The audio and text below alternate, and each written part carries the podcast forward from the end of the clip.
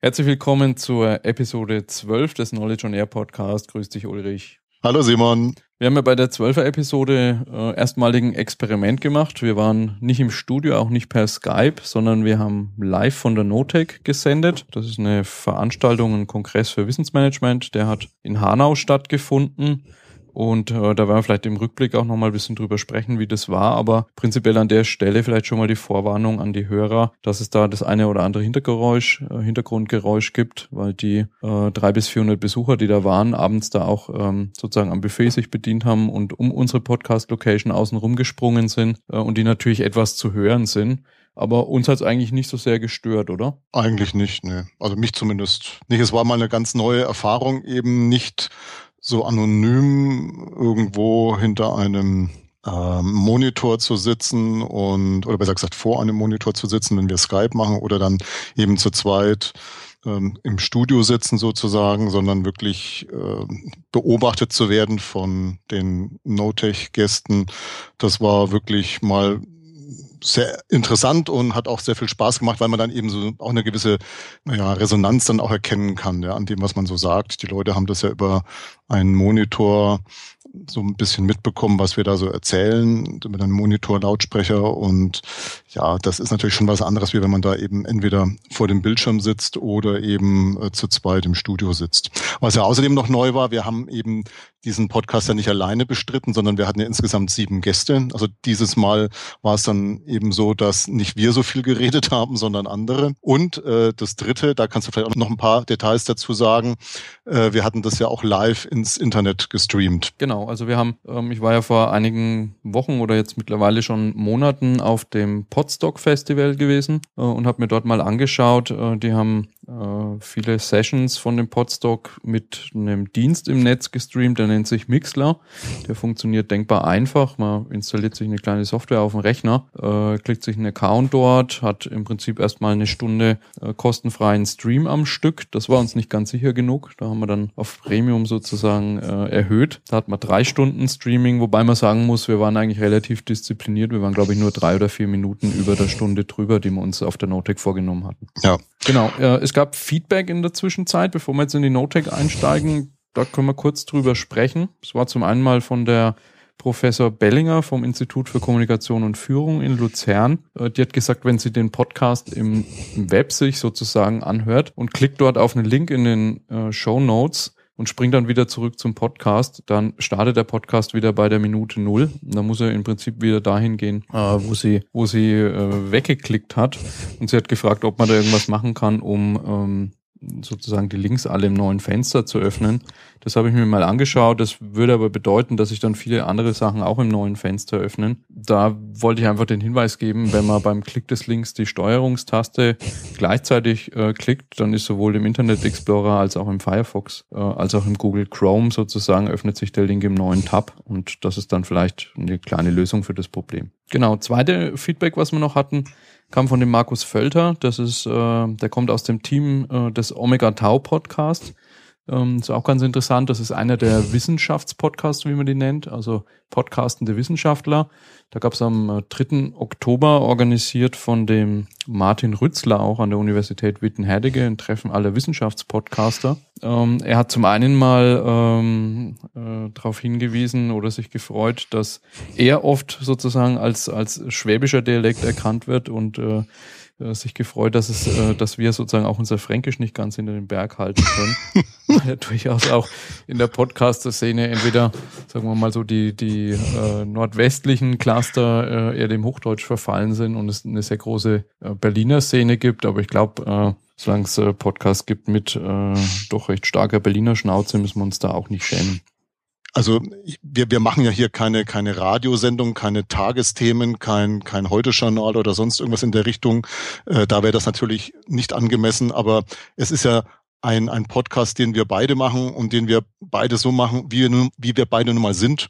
Und da gehört dann eben auch so ein Hauch von Dialekt dazu, weil das einfach uns ausmacht. Ja, das, das sind halt einfach wir so authentisch. Er hat uns den Tipp noch gegeben, äh, in seinen sozusagen sein Schwäbisch mal zu erleben, äh, seinen Podcast zu abonnieren. Ich habe den eine ganze Weile schon abonniert. Empfehle da vielleicht auch jetzt für unsere Hörerschaft speziell die Folge 58. Da geht's ähm, um komplexe Systeme Da hat er einen Kollegen von Airbus. Airbus ist ja auch ein, äh, ein Fallbeispiel, wo sehr intensiv Wissensmanagement betrieben wird, schon seit langer Zeit. Und ich glaube, komplexe Systeme zu verstehen, das ist durchaus was, was man im Wissensmanagement sehr gut brauchen kann. Einen ganz praktischen Tipp hat er noch gehabt. Äh, in unserem RSS-Feed war es wohl so, ähm, dass der RSS-Feed nur zehn Folgen transportiert hat, was dann in der Podcast-App dazu führt, dass man, glaube ich, nur bis zur Folge drei rückwärts hören konnte. Das ist mir noch gar nicht so aufgefallen, weil wir bisher noch nicht so viel mehr als zehn Folgen hatten. Aber ähm, wir haben jetzt den Regler hochgedreht und ähm, da sind jetzt 100 Folgen drin. Das heißt, da sind wir erstmal für die nächste Zeit gewappnet. Ja, das hört sich gut an. Genau, dann würde ich sagen, hören wir erstmal in die Gespräche auf der Notec rein, was wir da mitgeschnitten haben und dann kommen wir am Anschluss nochmal zurück. Genau.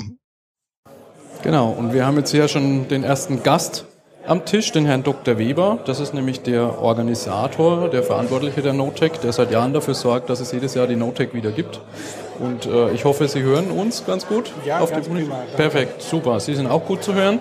Ähm, ich denke, was zunächst mal äh, spannend ist, mh, die Notec ist eine Plattform, auf der sich eigentlich so jährlich die ganze Wissensmanagement-Szene trifft. Und Sie sind, glaube ich, mit derjenige, der am längsten ähm, dabei ist.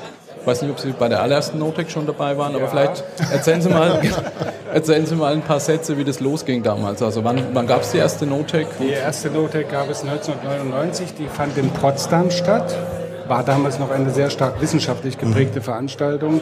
Also es haben mehr Wissenschaftler vorgetragen als Anwender, aber das hat sich dann nach zwei, drei Jahren relativ schnell geändert. Es gab die erste Konferenz, wie gesagt, in Potsdam, dann waren wir mal in Leipzig, wir waren in Dresden und ähm, dann sind wir nach München gegangen, weil uns viele gefragt haben, warum machen Sie das so weit ähm, an der russischen Grenze? Äh, pardon, äh, ja, also wir sind dann einfach ähm, auf die Systems gegangen und haben die, die, den Kongress NoTech parallel zu Systems gemacht. Nun haben sich dann die Synergieeffekte in Grenzen gehalten und haben uns gesagt, nee, lieber machen wir die Veranstaltung komplett äh, allein und ohne den Hintergrund einer Messe, weil wie gesagt die Synergieeffekte nicht, nicht wirklich eingetreten sind. Und danach sind wir nach Frankfurt gegangen, haben mehrere, mehrere Jahre den Kongress in der Börse gemacht. In der Börse, ja. Die war dann ehrlich gesagt ein bisschen klein geworden und äh, passte auch nicht wirklich äh, gut dazu. Wir waren in Bad Homburg und in Stuttgart. Jetzt sind wir seit mehreren Jahren in Hanau hier. In sehr, einer sehr schönen Location, wunderbarer Kongress. Ähm, Sehr schöner Kongresshalle. Blick in den Garten auch. Ja, Blick ganz toll. Garten, eine schöne Verbindung von alter und neuer Architektur und hier fühlen wir uns sehr wohl und wenn es äh, ja, nach Möglichkeit bleiben wir hier eine Weile. Und Bitkom ist ja der Branchenverband der IT- und Telekommunikationssystemhersteller. Was für eine Zielgruppe ist hier auf der Notec in der Regel? Hat sich in den letzten Jahren verändert? Also ähm, es gibt fünf, sechs Gruppen von ähm, Teilnehmern auf der NoTech. Das sind natürlich viele Anwender. Wenn Sie jetzt Prozentzahlen wissen sollen, ist ein bisschen schwierig. Ich würde immer so auf äh, 30, 40 äh, Prozent äh, schätzen, weil ganz schwer zu sagen ist, wenn jemand aus einer IT-Firma ist, ist er Anwender, ist er Anbieter. Ja, Ähm, manche sind beides. Ne? ja. So, dann sind natürlich doch eine ganze Menge aus der IT-Branche. Äh, etwa 20 Prozent sind reine Anbieter von Wissensmanagement. Dann sind immer eine Menge Wissenschaftler dabei, auch politisch Interessierte, ähm, Juristen, habe ich Wissenschaftler schon gesagt. Ja, Dann, also das sind so die sechs Gruppen von, von Teilnehmern, die wir jedes Jahr wieder haben. Und äh, wir freuen uns eigentlich sehr darüber, dass, die, dass der Strukturanteil der Anwender eigentlich in den letzten Jahren immer ein bisschen größer geworden ist. Und innerhalb der Bitkom, wie ist die NoTech in andere Themen eingebettet? Ich weiß, Sie haben ja parallel zu dem Arbeitskreis Wissensmanagement, der jetzt hinter der Organisation der NoTech steckt, äh, durchaus auch noch einige andere Arbeitskreise, die Sie organisieren. Beim Also, Bitkom gibt es über 100 Arbeitskreise. Ich selber betreue vier. Also neben Knowledge Management und Business Collaboration noch den Arbeitskreis Big Data, den Arbeitskreis Cloud Computing und Outsourcing und noch einen, der heißt IT, Consulting und Systemintegration. Das sind die vier, die ich habe. Und äh, neben der Note gibt es noch den, also der, der Arbeitskreis Big Data macht den Kongress Big Data Summit. Der findet am 25. Februar das dritte Mal statt. Und äh, ehrlich gesagt reicht mir das auch an großen Kongressen. äh, mehr als zwei schaffen sie nicht pro Jahr. Ich hätte mal noch eine kurze Frage, und zwar mehr so, wirklich so zu- zur Notech selber noch mal ganz kurz, und zwar, weil wir ja schon auch gesagt haben, ja, wir sind ja so nicht ganz zufrieden mit der, mit der Wahrnehmung des Themas Wissensmanagement äh, in den letzten ja, 10, 15 Jahren. wie sind Sie zufrieden mit der Teilnahme, also der Anzahl der Teilnehmer hier auf der Notik in den letzten Jahren? Ja, da gibt es natürlich auch immer mal ein Auf und Ab. Es gibt mhm. einige Themen, die auch mal äh, kurz, also knapp unter 500 Teilnehmern mhm. angezogen haben. Das war so die Zeit, als die Wikis hochkamen. Mhm. Da wollten alle sich schlau machen, mhm. was kann man mit Wikis veranstalten. Also ähm, Sie fragen ja im Prinzip, wie wir auf die Themen kommen. Das ist ja die, der eigentliche Hintergrund Ihrer Frage. Und ähm, da muss ich sagen, wir treffen uns mit Experten ähm, eigentlich immer kurz nach der NoTech, um zu schauen, was sind so, so die Trendthemen, die wirklich den, den Anwendern unter den Nägeln brennen. Und wir versuchen die relativ zeitig natürlich zu identifizieren, um interessante Vortragsangebote mhm. einzuholen. Und in vielen äh, Fällen hat das auch ganz gut geklappt. Nicht in jedem Jahr, aber so mhm. Et, etwa so zwischen 300 und 400 Teilnehmern, das ist so die Zahl, äh, mhm. die wir eigentlich. Das ist auch, was wir hier so ungefähr haben, wenn man in die Runde schaut. Ja, das ist so. Ich meine, jeder freut sich auch ein bisschen, wenn er wachsen kann. Äh, da müssen wir schauen, was wir für nächstes Jahr für Themen auf die Agenda setzen. Mhm. Also dieses Jahr ist ein vollkommen neues Thema. Das gab es in früheren Jahren noch nicht. Ist Cognitive Computing. Das wird sich sicher äh, ein bisschen weiter ausbreiten auf der Notik im nächsten Jahr. Ja. Mhm. Da gab es heute schon einige spannende Sessions dazu. Ja. Haben wir nachher auch noch einen Teilnehmer ja. mit dabei. Super. Wenn einer nächstes Jahr, wenn einer einen Podcast hört, nächstes Jahr kommen will, gibt es einen Termin für nächstes Jahr schon? Kann man sich den schon in den Kalender ja, wir einschreiben? Haben, wir haben hier was vorgebucht. Äh, wenn Sie mich äh, jetzt so deutlich fragen, ich habe ihn, ich weiß, dass es im Oktober ist, Ende Oktober, aber genau da habe ich nicht im Kopf. In die Shownotes noch reinschreiben. Okay, super. Vielen Dank. Danke genau. Prima. Dann. Ja, unser okay. nächster Gast Dann schauen wir mal in die Runde. Schon in den Startlöchern. Sehr schön, sehr schön. Der nächste Gast ist der Professor Joachim Niemeyer. Seines Zeichens, äh, ja eigentlich verschiedenste Zeichen. Du bist äh, in der Forschung unterwegs, du bist in der Beratung unterwegs, du bist hier der, auf der NoTech in der Rolle des Moderators und hast uns heute in den Tag eingeleitet, finde ich, mit einem sehr schönen Überblick zu der NoTech, zu den Themen, ähm, zu der Menge der Papiere, die eingereicht worden sind, der Arbeit, die das Programmkomitee hatte. Vielleicht gibst du den Hörern so einen kleinen Überblick da nochmal. Ja, erstmal hallo. Die, die NoTech wird ja bestimmt eigentlich äh, durch äh, die Teilnehmer. Die Teilnehmer haben die Möglichkeit, Paper einzureichen. Mhm. Und wir haben dieses Jahr 130 Paper bekommen, die wir dann alle durchgelesen haben und einen größeren Kreis von Leuten hat dann auch versucht herauszufinden, äh, passt, ist ein guter Beitrag, ein schlechterer Beitrag. Und wir sind rausgekommen mit 60 Beispielen, die wir hier berichten wollen. Beispiele, die in Form von, von Vorträgen stattfinden, aber nicht nur in Form von Vorträgen, sondern es finden auch interaktive Formate statt, wo also mhm. dann einfach auch die Teilnehmer die Chance haben, was zu diskutieren, sozusagen eine verlängerte Kaffeepause. Und äh, natürlich hat man auch viele Möglichkeiten, einfach das Netzwerk äh, in den, den ganzen Pausen weiterzuspinnen. Ja. Das ist, was man hier auch sieht. Ja. Alle Leute unterhalten sich. Also vielleicht am Hintergrund ein bisschen das ja, sieht und gehört. hört. Ja. Wir sehen es und die Zuhörer hören es. Ähm, du machst es ja ein paar Jahre schon, die Moderation. Was würdest du sagen, wie hat sich das entwickelt thematisch? Sieht man da eine Entwicklung? Geht es in den letzten Jahren um die gleichen Themen oder gibt es neue Themen?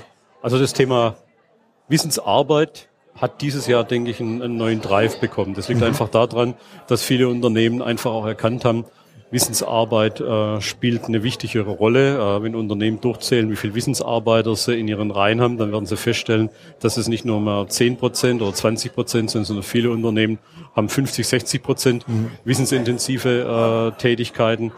Und äh, bislang war das eigentlich ein Bereich, das eher so, so, so ein Spezialthema war. Mittlerweile gilt es einfach als eine, eine zukünftige Arbeitsform, eine zukünftige Organisationsform. Äh, das ist der eine Trend. Der zweite Trend ist, dass eine Menge an neuen Technologien eigentlich aufkommt. Wir haben gerade das Thema Cognitive Computing gehört, aber natürlich auch noch die Themen wie, wie, wie uh, Enterprise 2.0, Social Collaboration, wie Cloud Computing, wie mobile, mobile Anwendungen spielen dort eigentlich mit eine Rolle. Und das gibt eigentlich eine gute Gemengelage, wo man einfach mehr Möglichkeiten hat, jetzt drüber nachzudenken, wie Wissensarbeit gestaltet wird. Und das kann in zwei Richtungen gehen. Äh, das haben wir heute Morgen auch diskutiert. Die eine Richtung kann sein, äh, dass Wissensarbeit durchaus auch ersetzbar wird durch Rechenleistung. Also das ist nach wie mhm. vor eine Frage. Äh, dient ein die IT als Unterstützung oder kann man damit Wissensarbeiter äh, dann quasi entlasten oder vielleicht sogar Wissensarbeiter freisetzen? Und das Zweite ist natürlich, dass diese Technologien auch ermöglichen, dass Wissensarbeit global eingekauft werden kann. Und äh, für Wissensarbeit ist mittlerweile ein globaler Markt entstanden, der jetzt nicht nur um einzelne Unternehmen rum eine Rolle spielt, dass Unternehmen eben Entwicklungsdienstleister haben, dass die Freelancer haben, die mitarbeiten, sondern man kann überall in der Welt eigentlich sich Experten einkaufen, die einen mitarbeiten zu ganz anderen Kosten setzen. Und auch das ist eine Frage eigentlich, wie gestaltet sich und wie regelt man denn eigentlich diese Form von, von Wissensarbeit? So perspektivisch, ich habe das ja mal, glaube letztes Jahr war das mal so einige Gespräche geführt. Da ist ja auch signalisiert worden, dass man durchaus sich vorstellen kann, auch wieder so ein bisschen so HR-Themen äh, mit einzubeziehen. Ähm, ist da absehbar, dass da im nächsten, übernächsten Jahr vielleicht da in die Richtung wieder ein bisschen was geht? Weil es ist halt jetzt schon sehr, sehr stark auf, auf diese IT-Trends abge zielt, was natürlich bei einem Bundesverband wie dem Bitkom auch irgendwo nachvollziehbar ist. Aber ich habe es halt letztes Jahr gerade auch mitbekommen, dass der eine oder andere auch schon gesagt hat, hier dieses Thema, was, was ja dann vielleicht eher so im HR-Bereich angesiedelt ist, da würde man sich an der einen oder anderen Stelle auch nochmal einen Input wünschen. Mhm. Wie ist da die Planung? Also ich denke, das ist ein, ein, ein wichtiges, wichtiges Thema für die Zukunft. IT treibt das Thema natürlich sehr stark, weil da mhm. zunächst mal erstmal die Technologien aufschlagen. Häufig kommt in den Unternehmen auch noch dann schnell das Thema Unternehmenskommunikation mhm. drauf. Die sagen, okay, wie können wir diese Themen eigentlich im Unternehmen kommunizieren, voranbringen. Äh, unter Umständen, wenn es nach außen geht, spielt auch Marketing noch mhm. eine Rolle.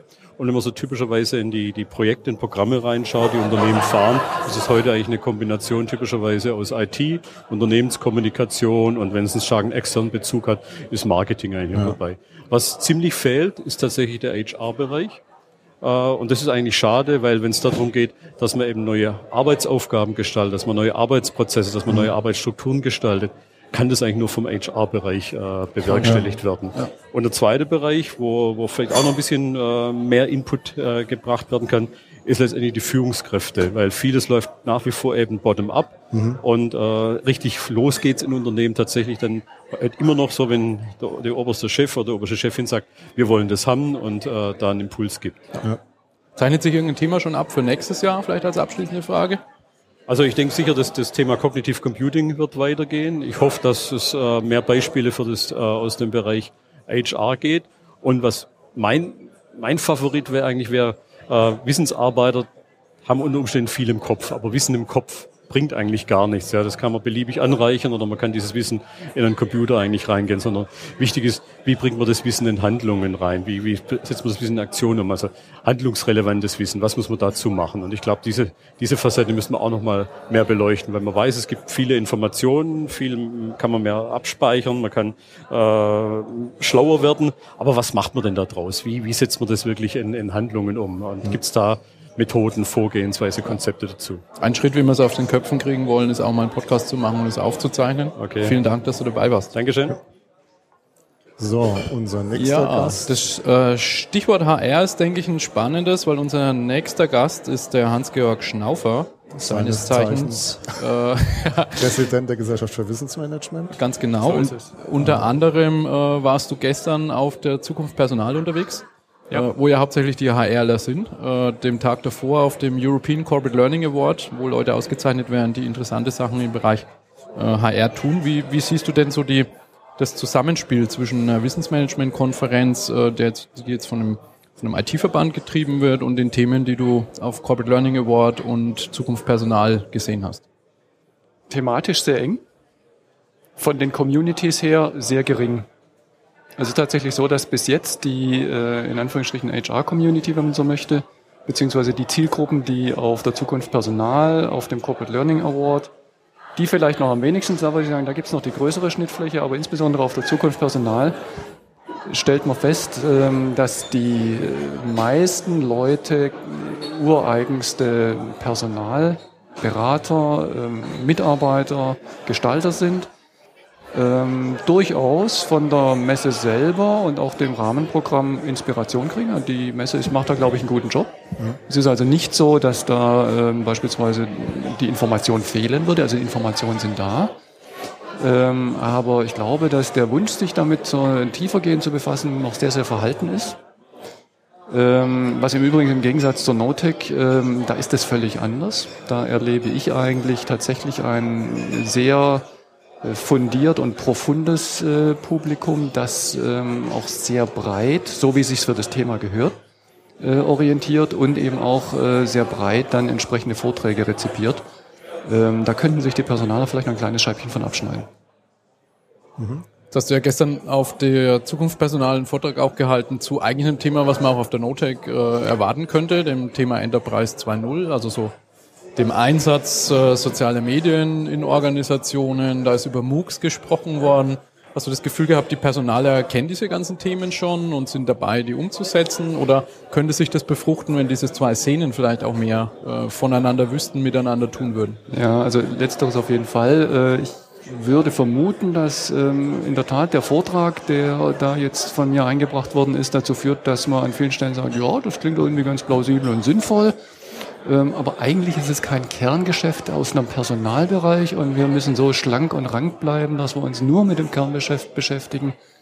Und ähm, da müssen wir leider dann solche Themen äh, irgendwo hindelegieren oder unter Umständen einfach gar nicht bedienen was mittelfristig einen ziemlich hohen Preis erfordern wird. So, und das ist im Moment noch nicht so richtig abgesehen worden auf einer personalstrategischen Sicht, ähm, wird aber garantiert kommen. Insofern höhlt da der, der stete Tropfen sicher den Stein. Äh, aber ja, in der Tat, äh, und das wird auch dann Thema meines äh, Vortrages morgen hier auf der Notec sein, der ja durchaus recht ähnlich sein wird, ähm, gibt es eine ganze Reihe von Stellhebeln, die was die Zukunft der Wissensarbeit anbelangt, letztlich ähm, in den einzelnen Bereichen einer Organisation sind. Und da ist eben der Personalbereich einer der führenden eigentlich. Und äh, diese Botschaft ist mir sehr, sehr wichtig und die möchte ich hüben wie drüben vertreten wissen. Ja. Wir hatten das ja schon bei der Anmoderation von dir erwähnt, dass du eine, eine herausragende Rolle in der GFM spielst. Genau diese Thematik kann man da von der GFM in der nahen und mittelfristigen Zukunft erwarten, das eine oder andere, dass sie da auch in diese Themen einsteigt, da vielleicht eine Vermittlerrolle auch wahrnehmen will. Kannst du da vielleicht was darüber sagen? Noch so abschließend? Also die, die Antwort lautet definitiv ja. So, jetzt, was ich im Moment noch nicht ähm, hundertprozentig äh, beschreiben kann, ist die Art und Weise, wie der stattfinden wird. Aber es hat sich in den letzten Monaten, glaube ich, da schon einiges bewegt. Also wir haben erstens auf der Ebene der forschungspolitischen Dialoge die eine oder andere Duftmarke schon setzen können. Äh, wir haben jetzt auch zunehmend ähm, Austausch mit äh, den Gewerkschaften, Verdi, IG Metall, die wir auch äh, jetzt in dem Kontext vertiefen werden. Ähm, wir haben Fühler ausgestreckt in Richtung digitale Agenda, sowohl in Bezug auf Deutschland als auch in Bezug auf Europa ähm, so dass wir also genau diesem Anspruch der GFM, ja, dass wir eben nicht nur das Thema im Sinne von wir tauschen uns über Good Practices aus, ja. sondern insgesamt als Thema in seiner vollen Bedeutung mehr und mehr ins Bewusstsein führen wollen an den Stellen, deren Gestaltungsbereich einen ganz großen Impact auf die Wissensarbeit der Zukunft haben wird. Und die Stellen müssen informiert und inspiriert sein von den Chancen und Herausforderungen, die sich aus den Entwicklungen in der Wissensarbeit ergeben und daran arbeiten. Ja. Super. Prima. Klasse. Vielen Dank, Hans-Georg. Sehr gerne. Wann ist dein Vortrag morgen? Um neun. Um neun. Ah. Ja. ja, da fahren die Züge ja wieder. Beziehungsweise die meisten Leute haben hier übernachtet. Okay, danke dir. Ja, gerne. So. Ja, dann haben wir auch den nächsten Gast schon in der Reihe stehen. Stage Management funktioniert. Das ist der Stefan Holtel von Bright One. Ich hoffe, du hörst uns. Ja. Wir hören dich auch. Perfekt. Ähm, du stehst für ein Thema, was wir gerade von Professor Niemeyer gehört haben, was heute neu ist, das Thema Cognitive Computing. Mhm. Und ich glaube, da macht es vielleicht Sinn, so einen kleinen Überblick mal zu geben, was das eigentlich ist, weil der eine oder andere Zuhörer das vielleicht überhaupt noch nicht gehört hat. Ja. Äh, mit Cognitive Computing bezeichnet man ähm, eine neue Generation von Rechnern, ähm, denen äh, nachgesagt wird, dass sie äh, viele rein kognitive ähm, Gehirnfunktionen simulieren können. Und äh, wenn man solche Rechner baut und die das können, also man kann mit diesen Rechnern natürlich sprachlich interagieren, man kann ihnen offene Fragen stellen, bekommt Antworten auf auch unspezifische Probleme, die sich erst im Dialog mit dem Rechner ergeben, ähm, dann eröffnet das eine völlig andere Art von Einsatzgebieten für Computer in der Zukunft. Mhm. Kann man mal ein Beispiel geben, was das so genau. ein Beispiel, was konkret anfassbar ja, ist? Ja. Ähm, ein Beispiel wäre ähm, ein Bankberater, der im Zusammenhang, äh, der beim Besuch von einem Kunden äh, in der Lage ist, die Qualität der Beratung zu verbessern, indem er in so einem Dreierdialog zwischen kognitiven Computer, dem Bankkunden und dem ähm, Schalter ähm, in der Lage ist, zu, zum geeigneten Zeitpunkt die Informationen zu geben, selbstständig, eigenständig, die notwendig sind, damit die Qualität der Beratung höher ist, als wenn sie es wäre, wenn der Banker, äh, der Bankangestellte alleine wäre. Wie hat man sich das so ganz konkret vorzustellen? Also steht da so ein Mikrofon und der, der äh, nimmt die Diskussion auf und spielt dann dem Bankberater auf den Monitor ganz bestimmte Hinweise oder gibt es da schon ganz konkrete Überlegungen, wie, wie das aussehen könnte dann? Die ähm, Interaktion mit solchen Systemen kann natürlich sprachlich sein. Mhm. Und man kann sich vorstellen, dass es wirklich so ist, dass über Mikrofon so ein System die Diskussion zwischen Bankberater mhm. und Kunde mitbekommt. Mhm. Und von sich aus anfängt, selbstständig wiederum äh, Eingaben zu machen, Rückfragen zu stellen, sich in den Dialog zwischen den beiden Menschen einzuschalten mhm. und von sich aus äh, eine Wahrnehmung in Anführungsstrichen dafür bekommt, wann ist es sinnvoll, eine Information zu geben, die gerade zum Gesprächsinhalt passt die äh, weiterführt, die offene Fragen betrifft. Also quasi so ein Reinhören die ganze Zeit in das, was da passiert und das Zufüttern von Informationen, äh, von Hintergrund, mhm. der notwendig ist, um in dem Gespräch, äh, was stattfindet, mhm. äh, eine bestimmte Frage zu beantworten, eine bestimmte Richtung, in der man mehr Informationen braucht, äh, genau das zuzuliefern, was äh, mhm. gerade notwendig ist. Ich sehe hier vorne in den ersten Reihen stehen durchaus einige Experten aus dem Semantik- und Cognitive Computing-Bereich. Wenn ihr Fragen mit reinschmeißen wollt, gerne. Wir haben ein Saalmikrofon. Äh, einfach den Benedikt kurz anfordern, der kommt zu euch dann direkt. Ähm, ihr habt ja jetzt heute Nachmittag auch zum Thema Cognitive Computing ein äh, Lego Series Play Session gemacht, wo mhm. wir versucht haben, ähm, wenn ich mich richtig erinnere, aus, äh, auf Basis einer Definition, was eigentlich ein Cognitive Computing System ist, was von einem Konsortium wohl kommt, was sich gerade mhm. gegründet hat. Mhm Leute mal reflektieren zu lassen, ähm, wie die solche Systeme verstehen. Ähm, vielleicht sagst du ein paar Worte zu diesem Konsortium und zu diesen ja. vier Säulen oder den vier Eigenschaften, die solche Systeme haben. Äh, das Konsortium um, nennt sich Cognitive Computing Konsortium und wurde ähm, äh, im April diesen Jahres gegründet von etwa einem Dutzend Firmen, die sich im weiteren oder engeren Sinne dafür interessieren, was Cognitive Computing ist. Ähm, Cognitive Computing als Begriff wurde ursprünglich von IBM ähm, definiert und zwar ab dem Februar 2011, als das IBM-System Watson äh, sehr publikumswirksam äh, Sieger in Jeopardy geworden ist in Amerika. Mhm. Jeopardy ist der das amerikanische, die amerikanische Variante zu dem, was bei uns der große Preis in Deutschland früher war. Ähm, Oder heute, wer wird Millionär, glaube ich, ne? So, so ähnlich. Genau, so ähnlich wie der wird Millionär. Ähm, und im Februar 2011 hat also IBM gesagt, was diese Firma unter Cognitive Computing versteht.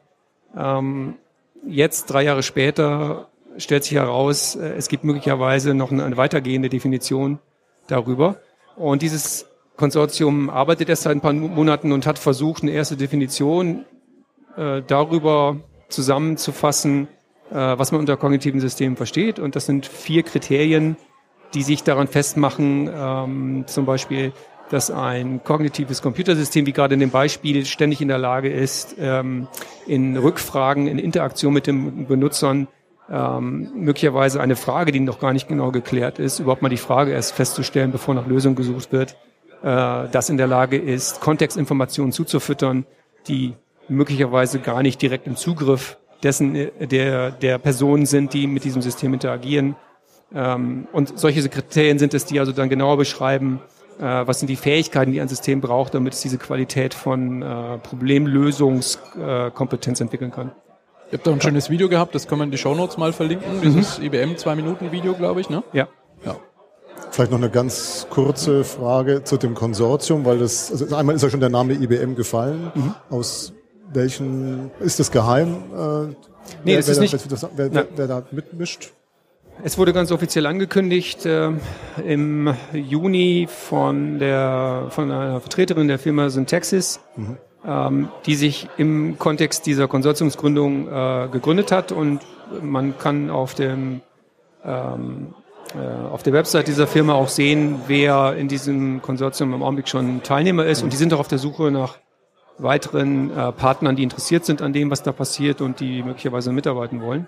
Also insofern, das ist ein völlig offener Prozess, aber mhm. man sieht natürlich an den Firmen, die bisher schon beteiligt sind, dass das eine bestimmte Klientel von äh, Firmen äh, ist, die sich im weiteren oder engeren Sinne mit Content Analytics beschäftigen, also mit den Themen, wie man mit großen Datenmengen umgeht, wie man äh, natürlich sprachlich interagiert und ähnliche Sachen. Also nur Firmen oder auch äh, Forschungseinrichtungen? Es sind Forschungseinrichtungen dabei, ähm, die aber meistens in der zweiten Reihe stehen im Augenblick, Okay. weil die eigentlich beauftragt sind im Augenblick insbesondere von IBM. Es gibt vier große amerikanische Unis, die von IBM explizit ausgewählt worden sind, äh, Grundsatzfragen von Cognitive Computing zu klären und sozusagen über diese Vorprozesse, die da in den letzten drei Jahren gelaufen sind, sind auch diese ähm, Unternehmen, äh, die diese Universitäten eingebunden, aber im Augenblick ist es zum Beispiel sehr stark amerikanisch getrieben. Ja? Okay. Also es gibt noch keine europäischen Vertreter in diesem Konsortium. Aha. Wer sich also aufgerufen fühlt, da mitzumachen. Der ist herzlich eingeladen. Was Genau. würdest du sagen, kleiner Blick in die Glaskugel, äh, nächsten zehn Jahre, was erwartet uns? Also welche kognitiven Fähigkeiten werden wir in den nächsten zehn Jahren sehen, dass Maschinen übernehmen können? Ähm, Können auch zwölf Jahre sein oder acht. Ja, ich lege mich auch nicht aufs, aufs Jahr genau fest. Ich glaube, dass wir ähm, in relativ kurzer Zeit, da würde ich sagen in, im Rahmen von drei bis fünf Jahren zu Systemen kommen, die ähm, in, in, vor allen Dingen in deutscher Sprache verfügbar sind, weil wir in Deutschland sind, ist das vielleicht wichtig. Weil es zum Beispiel nicht so einfach ist, ähm, eine englische oder spanische Variante, wie sie jetzt in Entwicklung sind, zu übertragen auf Deutsch. Es ist nicht ein, ein einfaches Lokalisieren, sondern es geht um eine völlig andere Syntax und Semantik von Sprache, die da programmiert werden muss.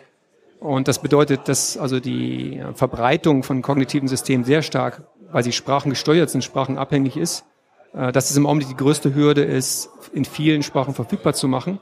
Aber wenn diese Hürden gemacht sind, glaube ich, werden relativ viele sehr komplexe Anwendungen plötzlich greifbar, sowohl im, im Konsumentenendbereich wie auch auf der geschäftlichen Seite, ähm, die, wo, wo man substanziell merkt, äh, dass da was passiert. Es gibt eine Studie von Gartner, die sagt, dass im Jahr 2017 äh, aktuelle IT-Systeme in Unternehmen zu ungefähr schon 10 Prozent solche Funktionen enthalten. Also daran sieht man, das ist nichts, was in der fernen Zukunft ist, sondern in absehbarer Zeit etwas ist, womit sich jede IT-Abteilung auseinandersetzen muss. Und wahrscheinlich wird es die Systeme sowohl auf der hellen als auch auf der dunklen Seite der Macht geben.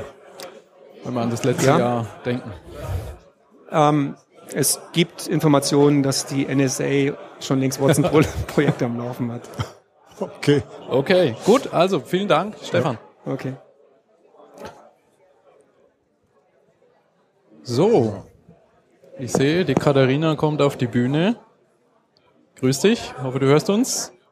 Hallo. Hallo. Hallo, bisschen näher Hi. noch ran. Ah, So, näher ran oder jetzt? lauter rufen. Okay, Perfekt. alles klar. Ich Sehr glaube, schön. ich bin da. Ja. Katharina Perschke von der Robert Bosch GmbH. Genau. Du bist heute das erste Mal auf der NoTech, oder? Das allererste Mal, Du bist richtig. das allererste Mal und wie ich weiß, warst du auch vor einigen Wochen, Tagen auf dem IOM Summit gewesen, Das wo ist es ja richtig. auch um ähnliche Themen geht. Da vielleicht so mal als erste Frage, wie erlebst du die NoTech im Vergleich vielleicht auch zum IOM Summit und was waren so interessante Punkte vom IOM Summit, die wir hierher vielleicht rüberspielen können in die Veranstaltung? Ja, jetzt darf ich mich natürlich nicht so weit aus dem Fenster lehnen.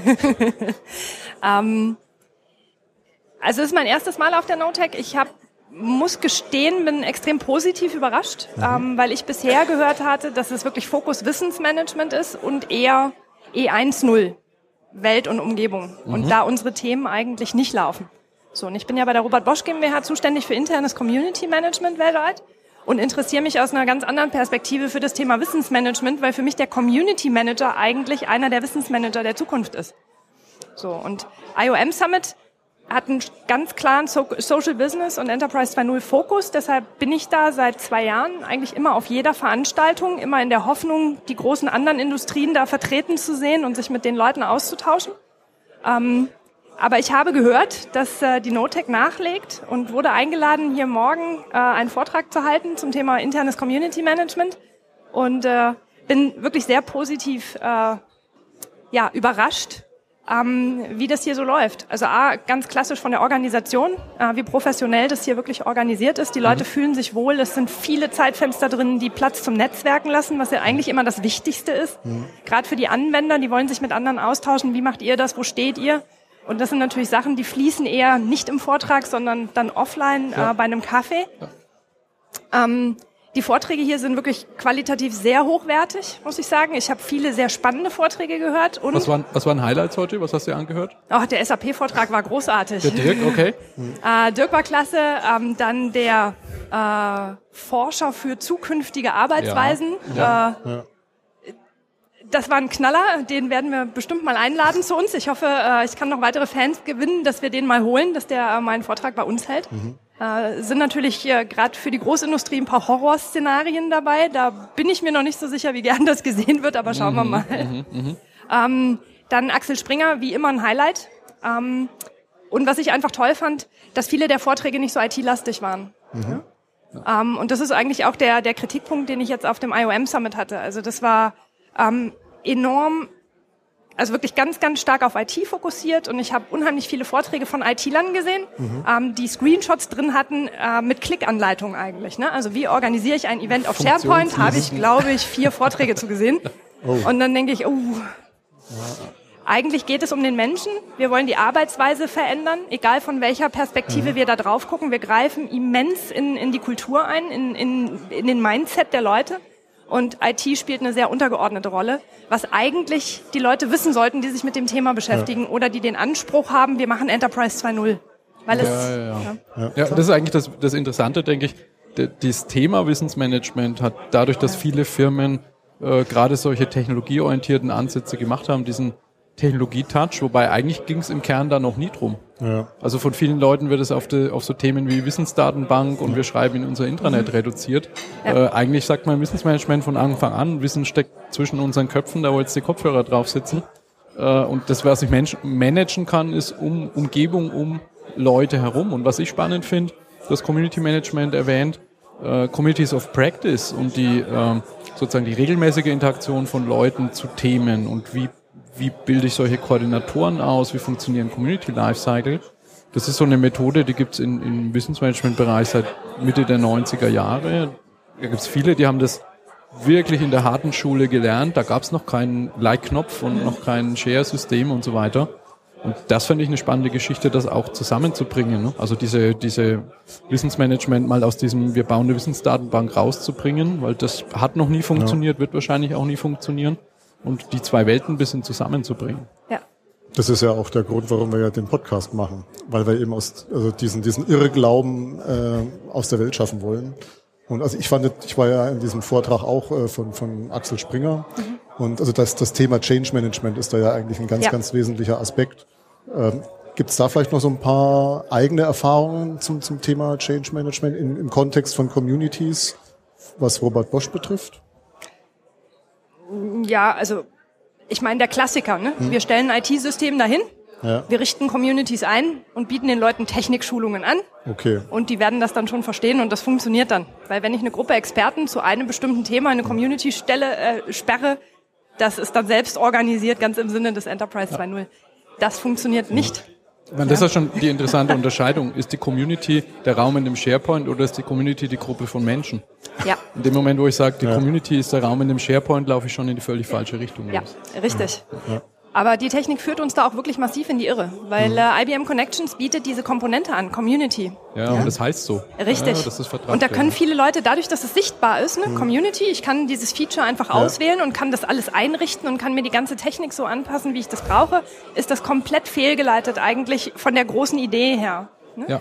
So. Und es reicht halt, ich meine, was ist eine Community im Endeffekt? Das sind Menschen, die sich zu einem spezifischen Thema austauschen und die ein gemeinsames Ziel verfolgen oder ein gemeinsames Thema diskutieren wollen. Aber die haben eigentlich immer diesen Antrieb des Themas. Ja? Das funktioniert aber, wenn ich ihnen das Tool ändere, nicht automatisch. Weil im Endeffekt reden wir dann wieder nur über ein Tool und immer noch nicht über den Mindset. Ja? So, und sicher gehört es dazu, das Tool bedienen zu können. Das ist auch immens wichtig. Gerade Connections ist äh, nicht sehr selbsterklärend. Und ja, es gibt Benutzerhandbücher dafür, die sind auch wirklich wichtig. Das ist etwas, das ich, ich glaube, fast täglich gebetsmühlenartig wiederhole und immer wieder beantworte. Bei Facebook gibt's ja kein Benutzerhandbuch. Wieso jetzt hier? Ja, ja, ja. Ähm, ich glaube aber, der Fokus um den Menschen drumherum, um den Mindset drumherum und wirklich dieses Community erlebbar machen. Ja. Also wie funktioniert das? Mit welchen Mechanismen und Prinzipien haben wir es da zu tun? Was muss ich tun, um Member Engagement, also wirklich die Motivation, das Engagement der Leute, um das zu triggern, um das sichtbar zu machen, um das immer und immer wieder anzufüttern, das ist was, das fängt mit dem Mindset Change mit Sicherheit an. Aber da gehört so viel mehr dazu. Wir müssen den Arbeitsraum komplett ändern. Wir müssen ähm, komplett die Rahmenbedingungen für die Mitarbeiter ändern. Und wir kommen gerade bei Bosch einfach, wir sind ein typisches Industrieunternehmen. Wir kommen aus einer 9-to-5-Arbeitswelt mit klaren Zielen, mit klaren Projekten, alles top-down vorgegeben, alles schon 150 Prozent durchdacht. Und jetzt kommen wir in etwas, das sehr iterativ ist, das sehr offen ist, das sehr transparent ist. Das macht den Menschen wahnsinnig viel Angst. Und erwarten jetzt, dass das selbst ein Selbstläufer wird. Das ist es einfach. Funktioniert nicht. Wie viel, wie viel Communities im Sinne von Community auf Connections habt ihr? Wie viel funktionieren nach dem Modell, wie du jetzt gerade geschildert hast? Die äh, Königsfrage. Also wir haben äh, Connections aufgemacht für alle Leute, die Zugriff auf das Intranet haben, also die die nötigen IT-Voraussetzungen haben. Das sind Stand heute 240.000 Leute haben Zugriff auf das System weltweit.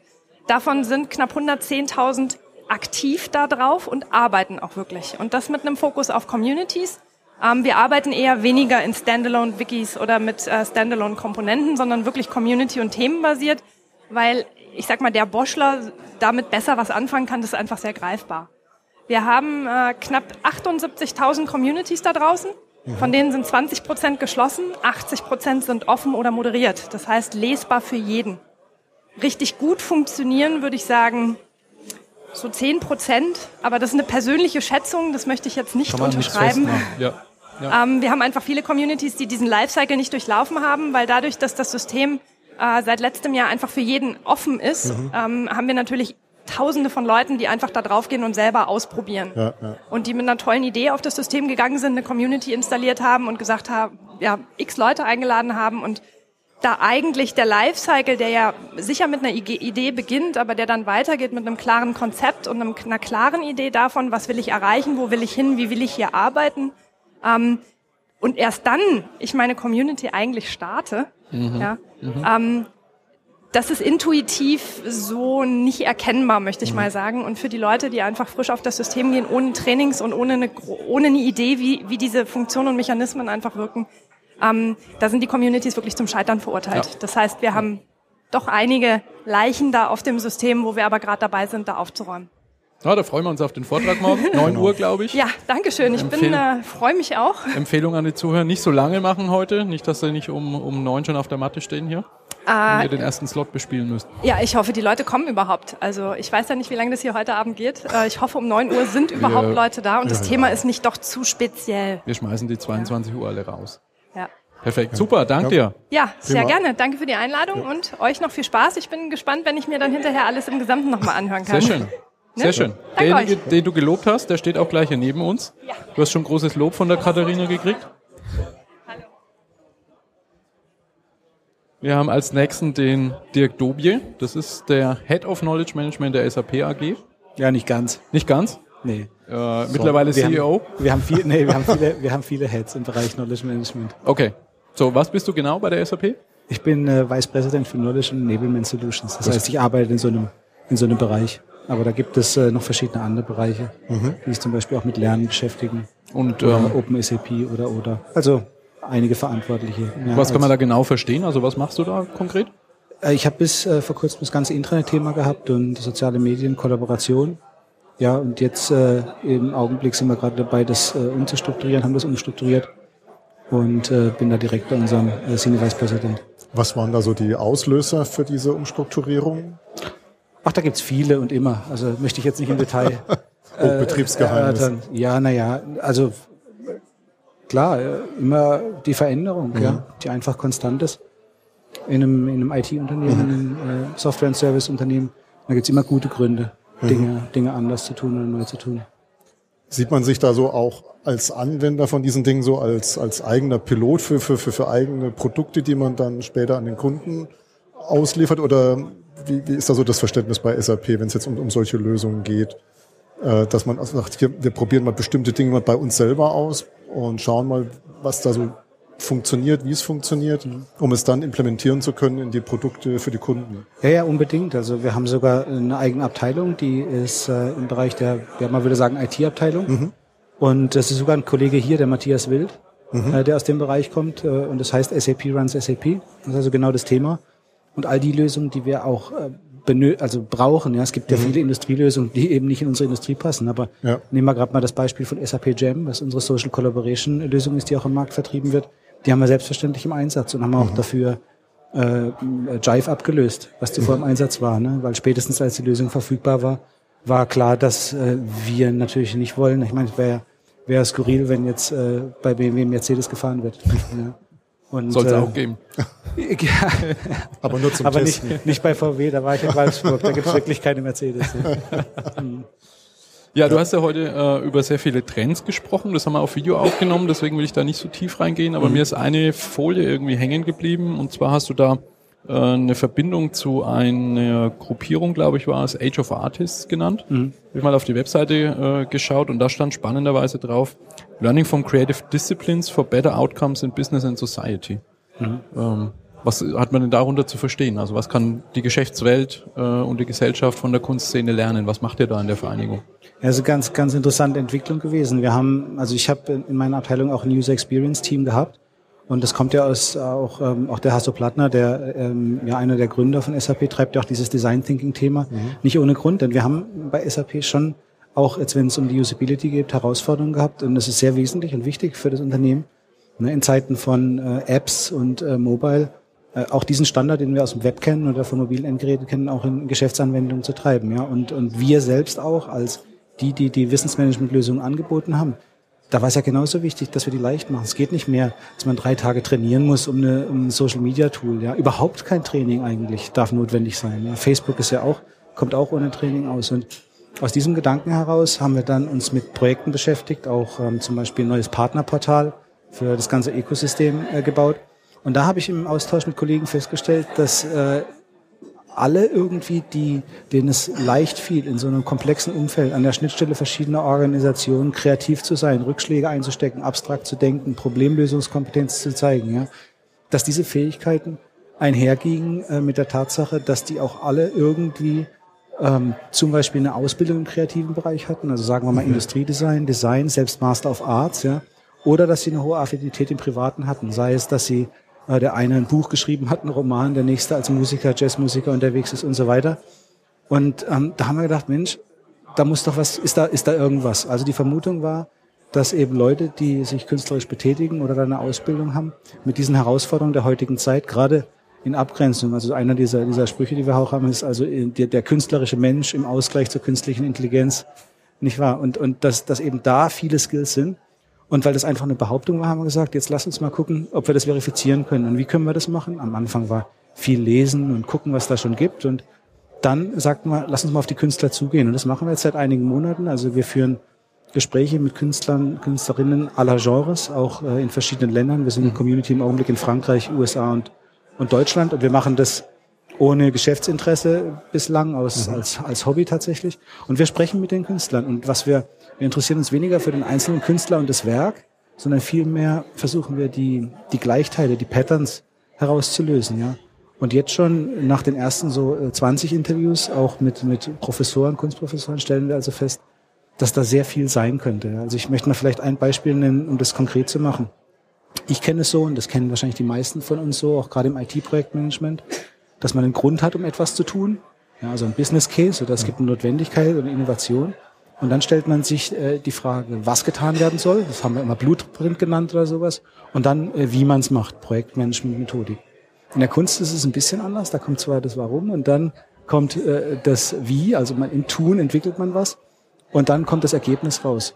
Und wenn wir uns jetzt sowas anschauen wie die agile äh, Entwicklungsmethodik, ja, Softwareentwicklung, dann ist die ja ähnlich. Mhm, ja. Dass eben in diesen Iterationen quasi das Ergebnis liegt und man, man die Erkenntnis auch hat, dass man es gar nicht planen kann, mhm. weil sich unterwegs was ändert und immer diese, diese, diese, dieser Versuch in Quartalen oder in Jahren ein Budget zu planen, ähm, zu so viel Frustration führt. Mhm. Und das, ich behaupte mal, in vielen Organisationen, weil ich habe es in einigen erlebt, ja, wie viel Zeit wir verbringen damit, über, über Budgets zu befinden, die dann gar nicht da sind, weil die Wirtschaftslage sich mhm. ändert. Und ähm, ja, ich äh, bin davon überzeugt, wir sind dafür überzeugt und die ersten Erkenntnisse sind sehr vielversprechend. Auch die Resonanz ist, ist sehr gut. Ähm, die äh, viele Künstler sind sehr aufgeschlossen, weil sie auch neugierig sind, mhm. grundsätzlich neugierige Menschen. Und ja, so sind wir auf der Spur nach dieser, dieser Haltung und diesen, diesen Handlungen und versuchen eben diese dann zu beschreiben und hoffentlich, hoffentlich nicht nur zu beschreiben in einem Art Manifest, sondern dann auch uns zu überlegen, wie könnte man denn äh, Menschen in Wissenschaft und Wirtschaft ausbilden, Ja. damit sie das, das verinnerlichen. Ja, genau. Das ist so dieses, dieses Ziel.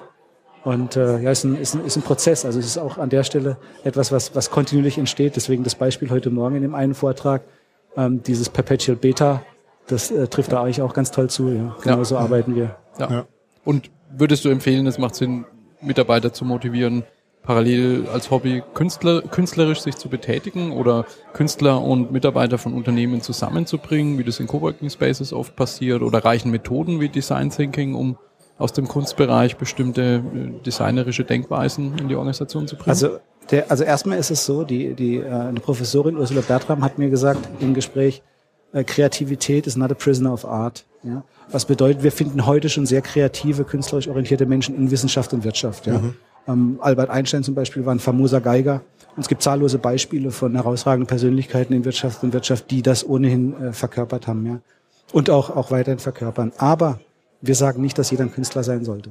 Ja? Und wir sagen auch nicht, dass jeder Kunst machen sollte. Und wir wollen auch nicht die Kunst vereinnahmen. Die soll weiterhin frei sein und, und ihren, ihren Dingen treu bleiben.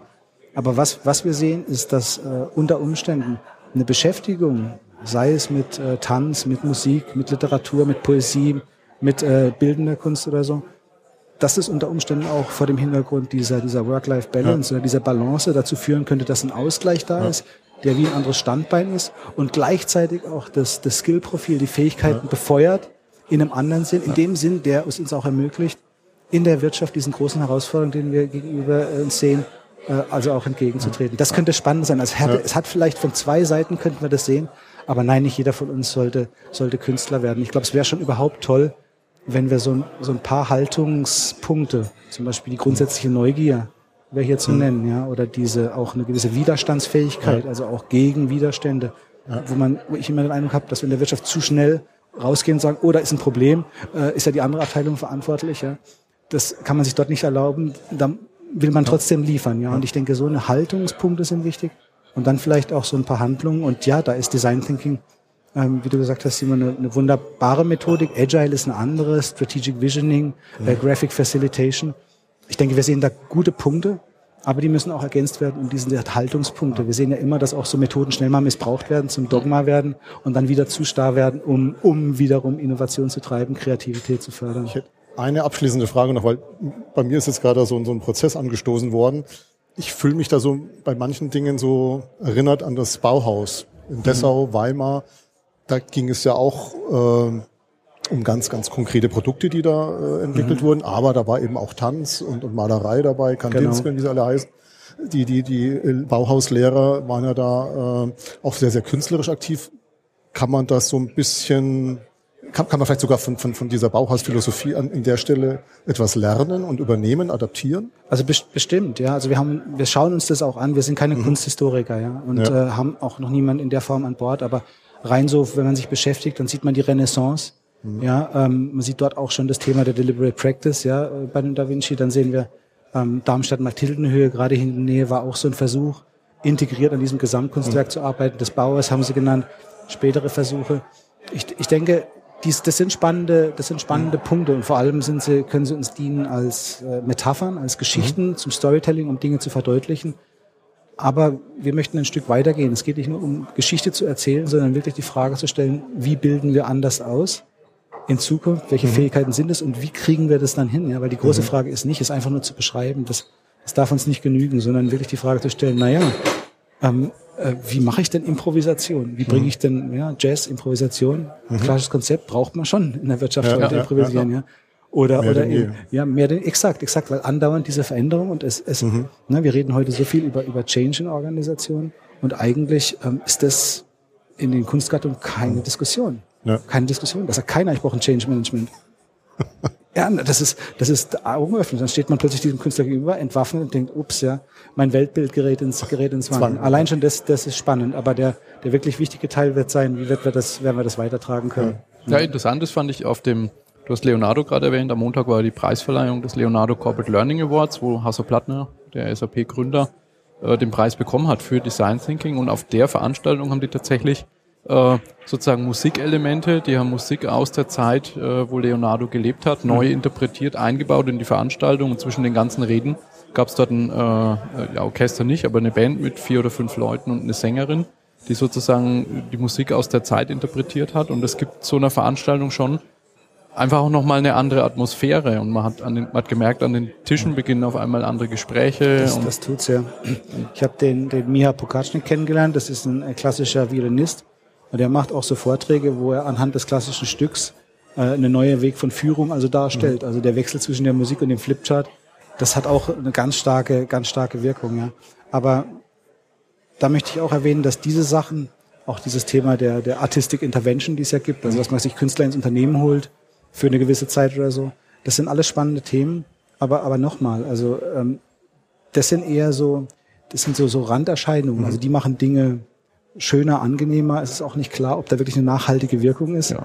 Im Idealfall reden wir schon darüber, wie können wir das wie können wir das stärker verankern und auch diese Wertschätzung dafür, dass in einem komplett anderen Bereich, wo man eigentlich so nicht suchen würde, also den man vielleicht zu Hause im Privaten Mhm. versteckt macht, dass da vielleicht so viel Magie ist, dass uns helfen kann, einfach ein paar große Fragen der Zukunft erfolgreich zu beantworten. Das ist das große Thema und da ist das nicht das Ausschließliche. Also ich stehe hier nicht und behaupte, das ist das Einzige, aber ich könnte mir vorstellen, dass es eine wichtige Facette ist von dem, wie wir als Wissensarbeiter ähm, also was wir lernen sollten und was wir auch unseren, unseren Kindern beibringen sollten, damit die, Ja. wenn es soweit ist, also mit einem anderen Skillset äh, in, die, in die Welt da rausgehen können. Ja. Kollaborativ, gemeinschaftlich, und kreativ. Sehr schönes kreativ. Abschlusswort. Ja, genau. Danke dir. Prima. Sehr gerne, danke euch. Ja. Dann unser letzter Gast. Wir schauen steht in die Runde. Auch der steht schon bereit. Das ist ja hier zack, zack, zack. Ja. Wir So. begrüßen den Professor Heiko Bayer. Ja, grüßt euch. Beziehungsweise jetzt äh, begrüße ich vielleicht euch beide, weil euch eint, äh, dass ihr gerade dabei seid, ein Buch herauszugeben, wie ich äh, vernommen habe, mit dem einen oder anderen Schmerz im Hintergrund. Aber endlich ist es fertig. Es steht, das Cover ist da, der Einleitungstext ist da und es ist Freitag auf der Frankfurter Buchmesse vorgestellt worden. Erzählt vielleicht mal ein bisschen die, die Geschichte dieses Buchs. Wie ist es zu der Idee gekommen? Was ist da drin? Was ist Da muss dann Rolle? wirklich Heiko mit anfangen, weil er ist der Kristallisationspunkt an der Stelle. Ja, ja, also bei mir ging das irgendwie los und ich wurde halt angestupst von einem Verleger, dem Herrn Arno de Camp, ehemals Geschäftsführer von Springer Science. Ähm, insofern hier auch eine ganz interessante Verbindung heute zur Notec. Ähm, und ich wurde halt angesprochen, ob ich nicht ein Handbuch zum Wissensmanagement herausgeben möchte. Irgend, in irgendeiner Form hatte er meine Kompetenz offensichtlich identifiziert und ähm, ich glaube, fast jeder hier im Raum würde mir zustimmen, ein Wissensmanagement-Handbuch herauszugeben mit dem Anspruch, ne, da hat man es kompakt, das Wissen in der Hand und zieht man jederzeit heraus, wenn man irgendwie eine Frage zum Wissensmanagement hat. Also So macht man es. so macht man Vor es. allen Dingen ein Buch stelle ich mir schwierig vor. Genau. Also ja. eine Bibliothek vielleicht ja, aber ein Buch. Ja. Ja. Ich habe halt aus der Not eine Tugend gemacht und habe das einerseits ein bisschen abgewendet, gesagt, gut, ein Buch ist eine gute Idee. Es gibt Bücher, die noch geschrieben werden müssen zum Wissensmanagement, da war ich mir sicher. Ich war mir aber genauso sicher, ich kann es nicht alleine. Und dann habe ich mir eben sehr potente Verstärkung, kompetente Verstärkung geholt, eben einerseits mit dem Ulrich Schmidt als sehr erfahrenen Praktiker, Wissensmanager, ähm, der auch ähm, ganz bewusst auch ähm, andere Sichtweisen, andere Kompetenzen vertritt und Erfahrung hat als ich im Wissensmanagement. Ja, und den dritten, den wir dazu gewonnen haben, ist der David Klett ähm, von der Klett Lernen und Information, also der, der Fachinformation in der, in der Klett äh, Verlagsgruppe. Auch ganz bewusst, ähm, weil uns einfach das ganze Thema ähm, ja, Bildung, Medienkompetenz und damit auch die, ja, nicht nur die wirtschaftliche, sondern bis hin zu der gesellschaftlichen Bedeutung einfach sehr wichtig war. Ja. Jetzt kommt man wahrscheinlich eine Stunde über das Buch sprechen, machen wir vielleicht sogar an anderer Stelle dann nochmal im Detail. Aber vielleicht so zusammenfassend, so das Buch, was umreißt das, was ist der rote Faden dadurch, was ist euch wichtig, dass die Leute über dieses Buch wissen? Also der rote Faden, da gibt's tatsächlich ein, also was, was das Buch wirklich auszeichnet, ist, dass es von Geschichten lebt, von Metaphern, von Analogien. Und ähm, der rote Faden, der macht sich fest an einer Geschichte, das ist der Viktor, der von der Wiege bis zumindest zu seiner Rentner-WG begleitet wird ähm, und an, in, seinen, in bestimmten Lebenssituationen daran machen wir dann eben so, so bestimmte Aspekte des Wissensmanagements auch fest. Also insbesondere natürlich die Aspekte, die dann in Beiträgen, die in dem Buch veröffentlicht werden, dann äh, da vertieft werden an der Stelle. Also das ist so, wenn man so will, der rote Faden auf der einen Seite vielleicht. Ähm, auf der anderen Seite sind wir, was die Strukturierung betrifft des Buches, äh, sehr, äh, wie soll man das jetzt sagen, äh, neue, Neue Wege gegangen. Ja. Genau. Äh, Also ich, Heiko, ich, ich ja. möchte es mal so beschreiben, wir haben nicht nur einen roten Faden, sondern wir haben auch noch einen blauen, einen grünen, einen grauen, einen gelben. Ja. Ähm, denn es gibt in unserem Buch verschiedene Lesewege. Lesewege für Menschen mit unterschiedlicher Voraussetz äh, Vorausbildung, mit unterschiedlichen Interessen, mit unterschiedlichen Aufgaben. Lesewege für Manager mit strategischem Auftrag, ähm, Lesewege für Menschen, die einfach schnell etwas ähm, in die Praxis umsetzen wollen, ähm, Lesewege für Menschen, die einfach auch vielleicht so ein bisschen an philosophischen Hintergedanken interessiert sind. Ja. Und auch, äh, wir haben auch Wissensmanagementmodelle, also so etablierte, also wie gerade die Wissenstreppe von Klaus Nord oder dann eben die Bausteine von Probst und äh, Raub Romhardt. Da haben wir eben auch versucht, die Beiträge, die in dem Buch vorkommen, entsprechend zuzuordnen.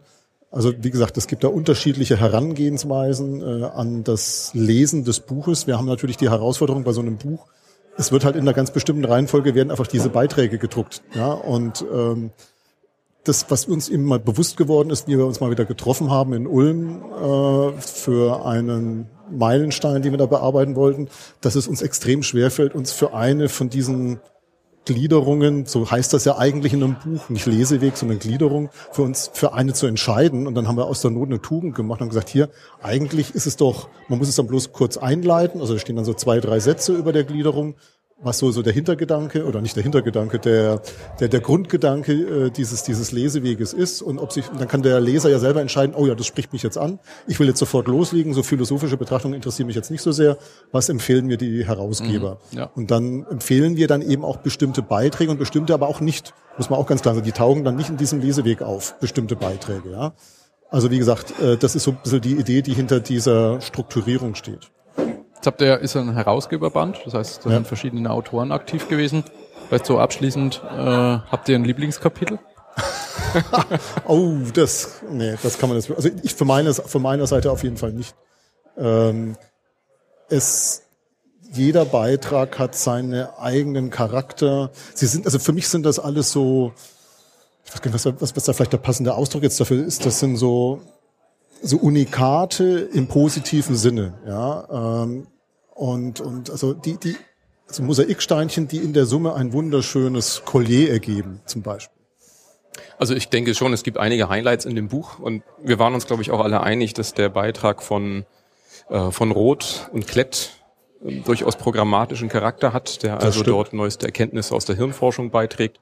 Für mich war der Beitrag besonders spannend, weil ich dann doch ja, mich so viel damit vorher nicht beschäftigt hatte und dann doch auch so festgestellt habe, dass die Mechanismen, die dort im Gehirn ablaufen, ähm, die auch zu so einem Phänomen wie Wissen führen, ähm, habe ich dann doch festgestellt, dass es sehr viel mit dem zu tun hat, was auch ich in meinem Unternehmen schon lange ja ähm, versuche in Algorithmen und in Verfahren abzubilden.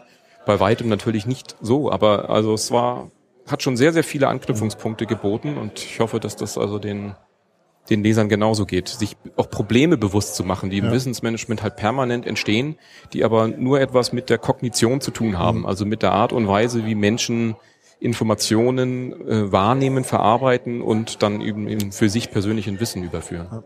Also dieser Beitrag hat sicherlich, auch- also auch für mich programmatischen Charakter. Ich finde ihn halt nochmal sehr, sehr schön, deswegen, weil er mich in vielen Überzeugungen auch bestätigt. Auf der anderen Seite gibt es noch einen zweiten Beitrag, der mir deswegen so am Herzen liegt, weil ich mal vor zehn Jahren, das ist ziemlich genau her, mal mitbekommen habe, dass da das, das ähm, Projekthaus von BMW in München äh, eröffnet worden ist. Wir hatten es ja auch schon mal bei einem der ersten Podcasts ja schon mal erwähnt. Und das ist ja entwickelt worden von Professor Gunther Henn aus also seinem Architekturbüro. Und er hat ja auch einen Lehrstuhl an der TU in Dresden für Knowledge Architecture.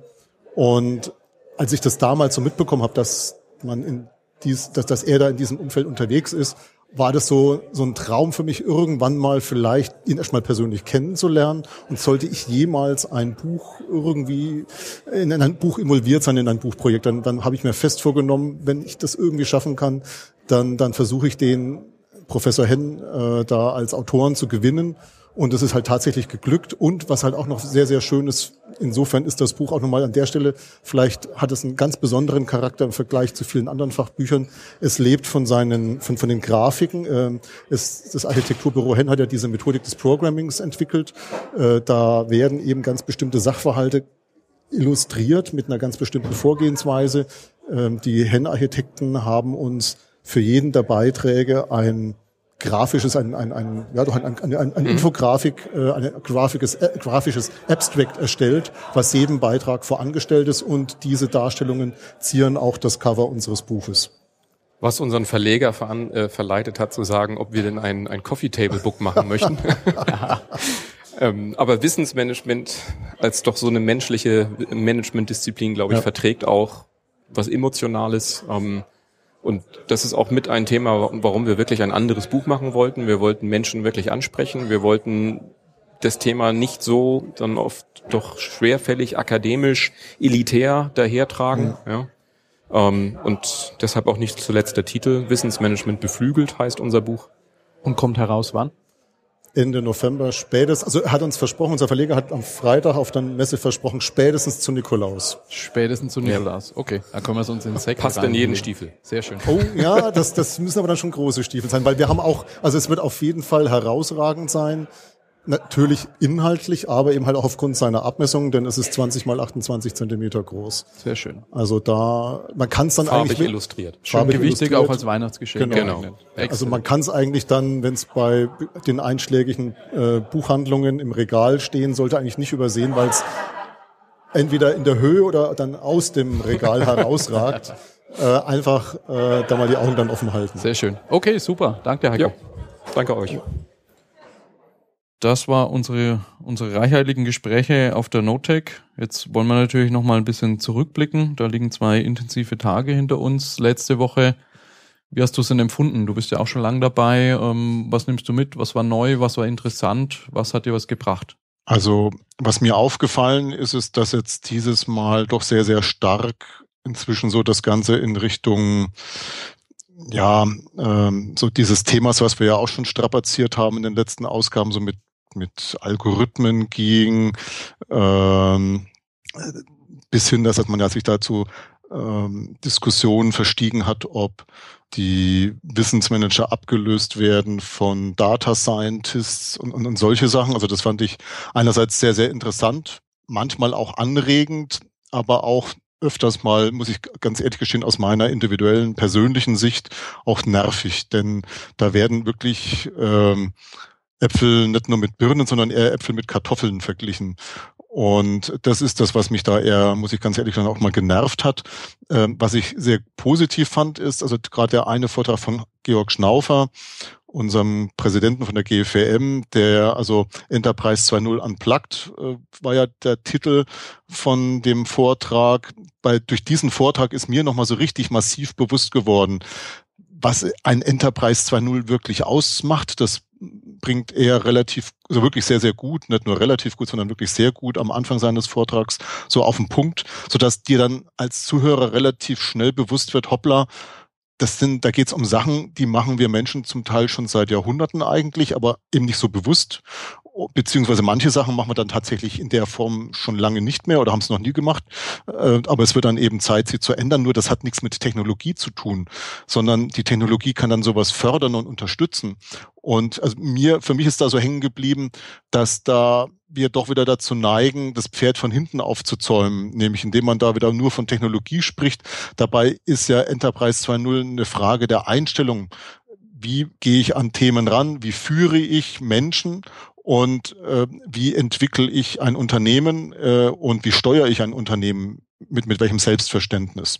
Das ist ja eigentlich das, was Enterprise 2.0 wirklich ausmacht.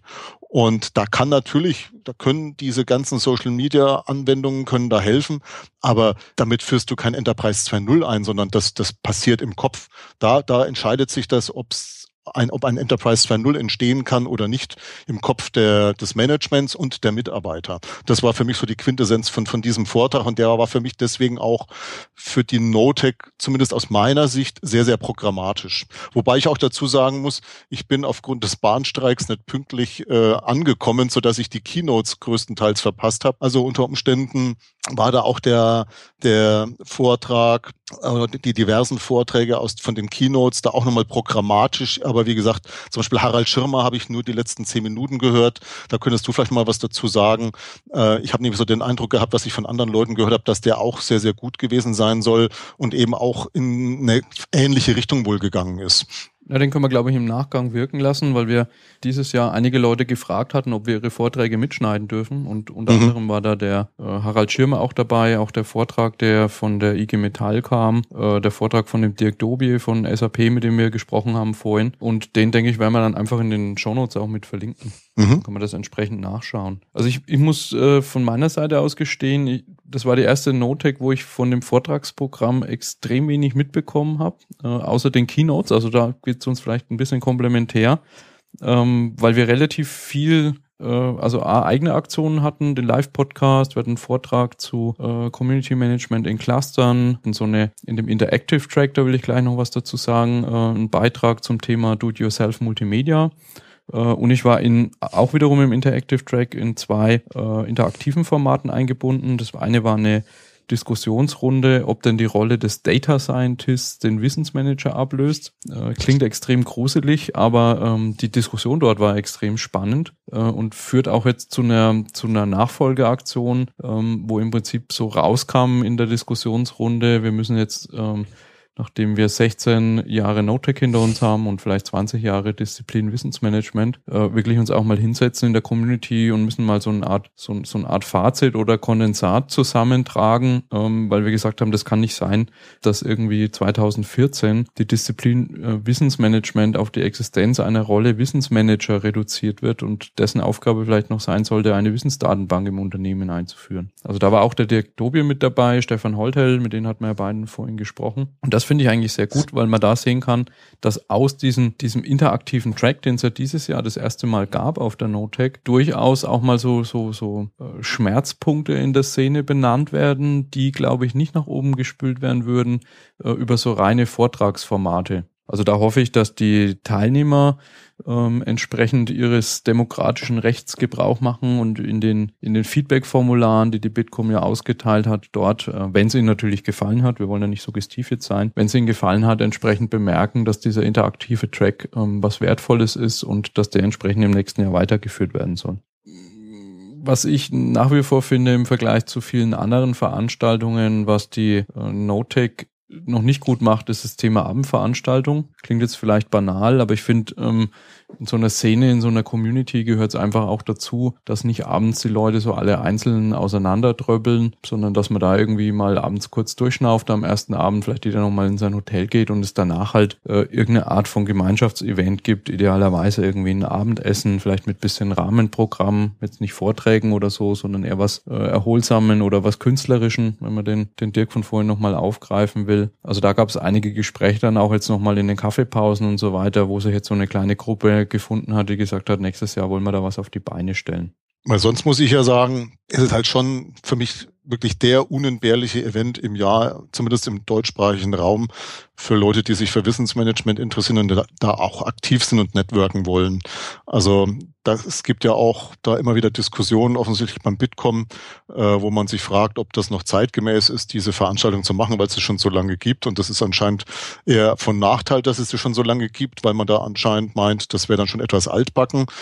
Ähm, also mein Appell an den Bitkom, sofern das jemand mitbekommt und hört, ist, um Gottes Willen die Notec äh, weiter ähm, ja, zu veranstalten, denn es ist wirklich das zentrale Forum im deutschsprachigen Raum, wo sich die Leute, die sich für Wissensmanagement nicht nur interessieren, sondern es auch aktiv betreiben, treffen.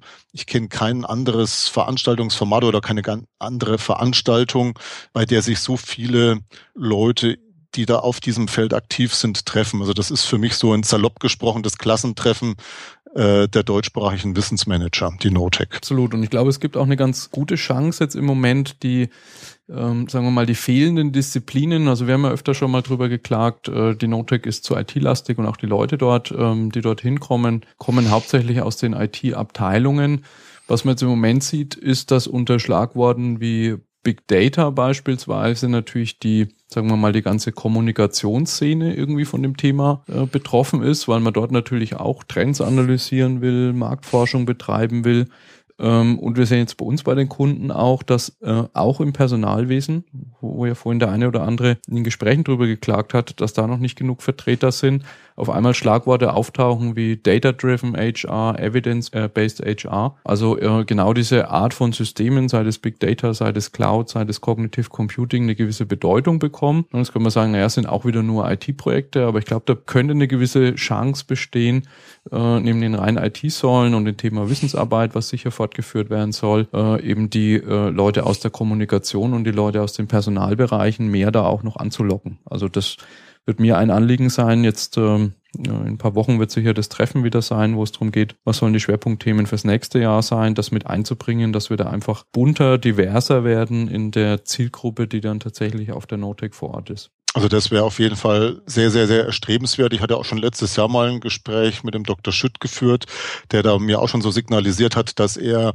gerne wieder stärker, das war ja schon mal anders, aber hat sich jetzt in den letzten Jahren so ein bisschen zurückentwickelt, wieder stärker auch die Leute aus dem HR-Bereich da auf der Notec sehen würde. Und ich glaube, so eine Mischung aus diesen verschiedenen Funktionen, betrieblichen Funktionen, IT, HR, Organisationsentwicklung, ähm, den, den Leuten aus den Corporate Universities und so weiter und so fort, Personalentwicklung. Gut, das ist HR natürlich, Strategie, ja. Führungsentwicklung, das ist, da ist, je nachdem wie es organisiert ist in den Unternehmen, ist da vieles auch dann wirklich schon direkt HR. Ähm, also das, das, das wäre wirklich erstrebenswert, dass man da ein bisschen mehr Facettenreichtum reinbekommen. Unternehmenskommunikation haben wir ja, hattest du ja schon gerade vorhin mal angesprochen. Das ist auf jeden Fall auch nochmal ein ganz wichtiger Punkt.